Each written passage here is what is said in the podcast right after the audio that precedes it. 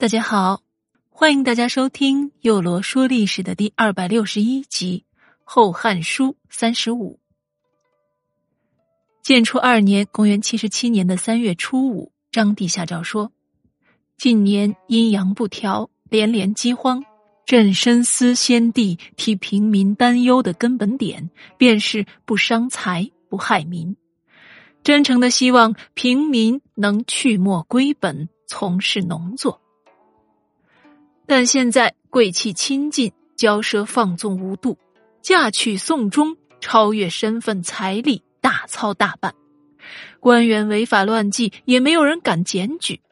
今从三公起，一并纠正非法行为，宣扬振奋威风。所有应当实行的制度，人人都得遵守，从京师到地方，一律执行。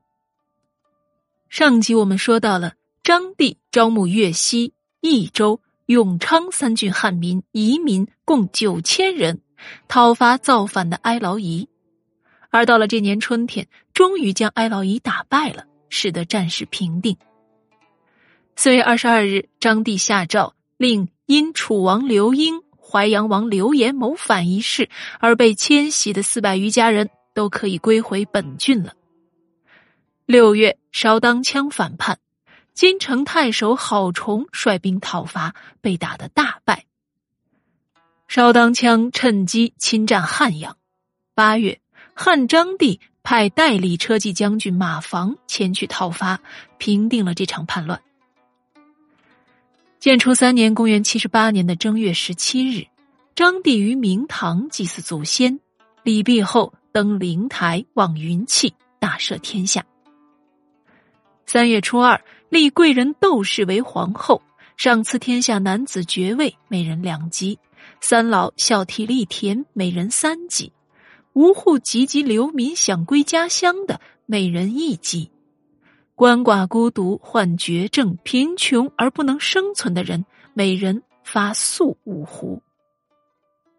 这位窦皇后啊，是东汉名臣大司空窦融的曾孙女。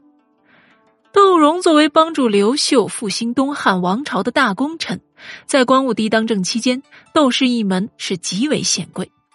据说当时的窦氏有一公两侯三公主四个两千担的大臣，窦家的府邸连起来可与京邑相望，窦家的奴婢以千计数。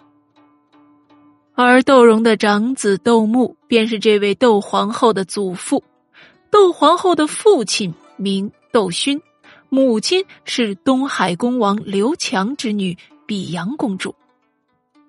这位窦氏年少聪慧，六岁就能写字作文，家人都认为啊，她是个奇女子。幼年时，众人见窦氏都说她是会大贵的，而且呢，还不是那种会当臣妾的容貌。这言下之意啊，就已经很明显了。建初二年，窦氏与自己的妹妹一起被送入宫中，两人举止风度容貌都很是出众。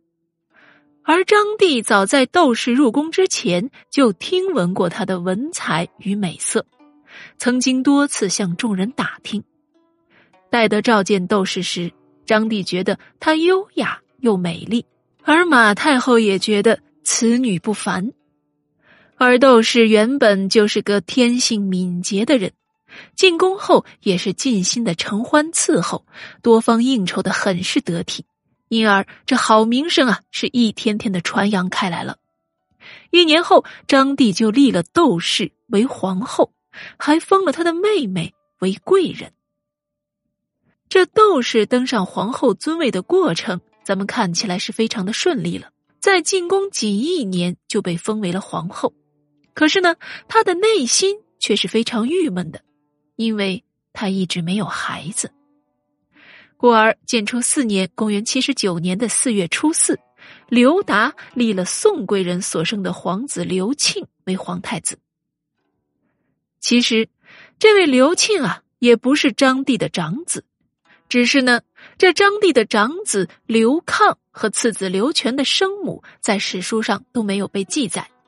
估计呢，应该是身份地位低下的女子，而这三子刘庆的母亲宋贵人，虽然在东汉不算是什么显赫的人家出身，但是父亲宋阳也是文帝时期的功臣宋昌的八世孙，所以说起来啊，这宋贵人也算是名臣之后。加之宋贵人的胞姑就是马太后的外祖母，他进宫的时间呢，也比窦皇后要早。在刘达还是太子的时候，这马太后就听闻宋阳之女才艺巨优，便将她选入东宫侍奉储君。因此啊，这刘达没有立长，而是立了自己这位三皇子为太子。同月初五，调遣了巨鹿王刘公为江陵王，汝南王刘畅为梁王，常山王刘日炳为淮阳王。初期封皇子刘抗为千圣王，刘全为平春王。也就是在这一年的六月三十日，皇太后马氏去世了，终年四十来岁。她的谥号为明德皇后。七月初九日，与汉明帝合葬在显节陵。这位马太后一生贤德。虽非是张帝的生母，但是张帝却心甘情愿的视之如生母。马太后的兄弟张帝也是直呼为舅舅。而在马氏自己的一生中，除了担任好了身为皇后太后的角色本分以外，他还做了一件流传千古的事。他为东汉皇帝显宗所编撰的《显宗起居注》，是历史上最早的专门记录皇帝日常言行的著作，也为后世开创了起居注这一新的史书体例。自此后，后世便有专人从事该体例的编撰工作。因此，这马太后也被称为中国第一位女史家。好了，咱们说完了马太后，我们继续看看汉章帝执政时期的东汉王朝。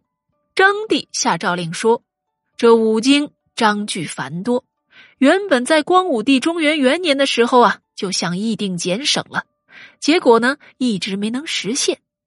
汉明帝永平元年时。”长水校尉樊修曾上奏说：“应当及时实行先帝大业，使诸儒共同正确理解经义，使学者得以提高。”然而这事儿啊，到现在都没能完成。那么就请大家为之奋勉努力吧。于是，从太常以下，将、大夫、博士、议郎、郎官及诸生诸儒都汇聚于白虎观。一起讨论起五经来。五官中郎将魏应成汇总提出问题，张帝亲自决断，并命班固将讨论的结果整理成书，名为《白虎通德论》，又称为《白虎通义》《白虎通》。这部书系统的吸收了阴阳五行和谶纬之学，形成了今文经学派的主要论点。是继董仲舒以来，儒家神秘主义哲学的进一步发展。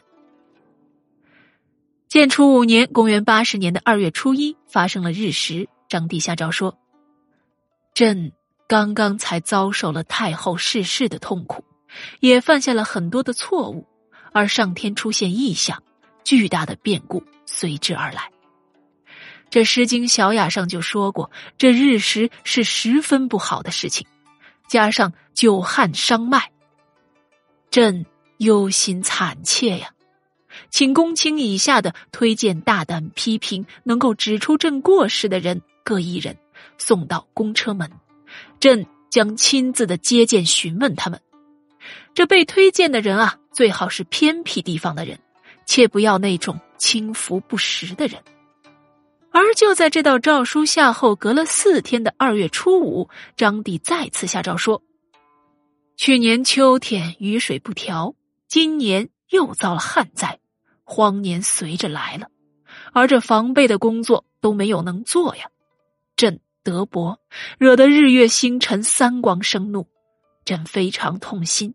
今命令两千担平反冤狱，释放轻罪囚徒。”祷告五岳四渎及能够星云致雨的名山，希望能得到变降喜雨的好报，请大家对此一定要虔诚肃穆啊！好了，有罗说历史的第二百六十一集呢，就到这里，欢迎大家明日继续来收听第二百六十二集。